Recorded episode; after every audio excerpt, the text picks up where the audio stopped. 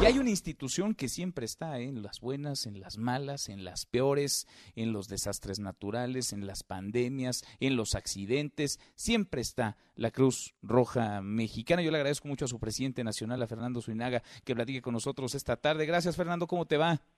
Buenas tardes, bien, y a ti es un gusto saludarte a ti y a todo tu público que nos acompaña. Al contrario, gracias por platicar con nosotros. Sabemos el diagnóstico ya de los hospitales en la Ciudad de México. Hay algunos que están saturados. Platicaba hace unos minutos con quien está a cargo del programa de COVID-19 en el ABC. Nos decía que ya no hay espacio para pacientes graves. Sabemos que es la misma situación en el Hospital Español, en Médica Sur. ¿Cómo está la Cruz Roja hoy? ¿Qué tanto pueden aportar, qué tanto pueden poner granitos de arena, insisto, cuando la Cruz Roja, Fernando, siempre ha estado ahí. Claro.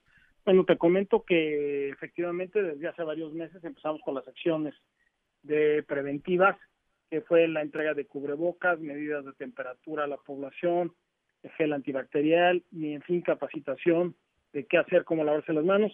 Actualmente estamos en la parte prehospitalaria. Fíjate que en la parte prehospitalaria hemos trasladado ya más de 1.428 traslados hemos realizado. Tenemos 250 ambulancias a nivel nacional designadas específicamente para la parte del COVID. Y pues sí, parte del problema es lo que tú comentabas, que ya los hospitales empiezan a llenar y obviamente pues los traslados tenemos nosotros que trasladarlos a algún, algún hospital. Nosotros en la parte hospitales somos hospitales de trauma, no somos de, no, no, no tenemos la especialidad de COVID y menos los neumólogos y los intensiólogos. Por tal motivo nosotros no tenemos la capacidad de atender.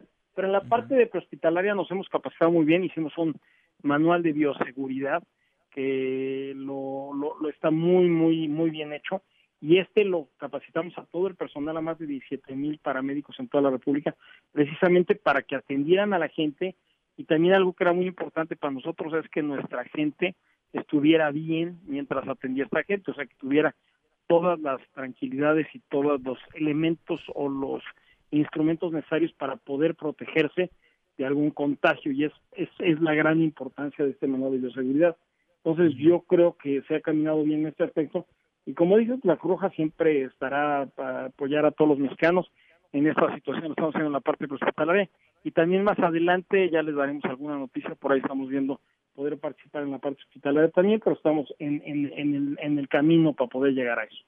Porque parece, Fernando, que buena parte de lo que urge hoy es confianza, ¿no? Y si algo abona, aporta siempre la Cruz Roja es confianza, es una institución que está lejos de los intereses políticos, económicos, incluso, y en un país tan polarizado como el nuestro, pues de pronto hasta las propias cifras quedan en entredicho en algunos momentos, hay contradicciones y hay avales como la Cruz Roja que permiten darle esa certeza, esa confianza hoy a los mexicanos. Ahora, el personal médico, ¿cómo está? Porque no pueden parar, ya lo dices, ellos siguen en sus actividades, son una actividad, valga la redundancia, esencial la que realizan, no pueden detenerse, pero sí, me imagino, están tomando eh, ciertas, ciertas medidas en cuanto al personal, en cuanto a las unidades, las ambulancias y en cuanto a los hospitales. ¿Cómo está el tema y qué tanto ustedes están padeciendo, no, por la falta o están bien de insumos? Fíjate que obviamente los insumos nunca son suficientes pero estamos eh, obteniendo donaciones de, algunos benefactores muy importantes en la parte pues de los cubrebocas, de los lengogles, de las máscaras, de las caretas, los trajes estos Tyvek son importantísimos, los trajes que los protegen.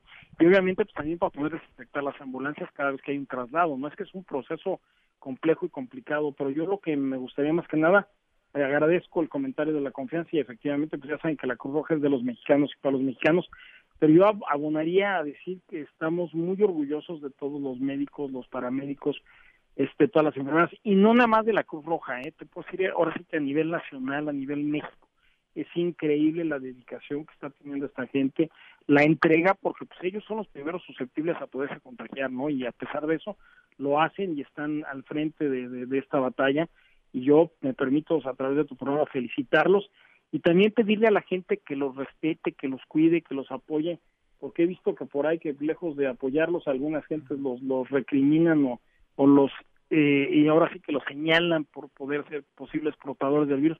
Y yo creo que esto no es lo correcto, yo creo que lo que es correcto es apoyar a esta gente, aplaudirle, brindarle la atención que sea necesaria porque están haciendo, si no tuviéramos esos médicos, pues la mayoría de la gente moriría, ¿no?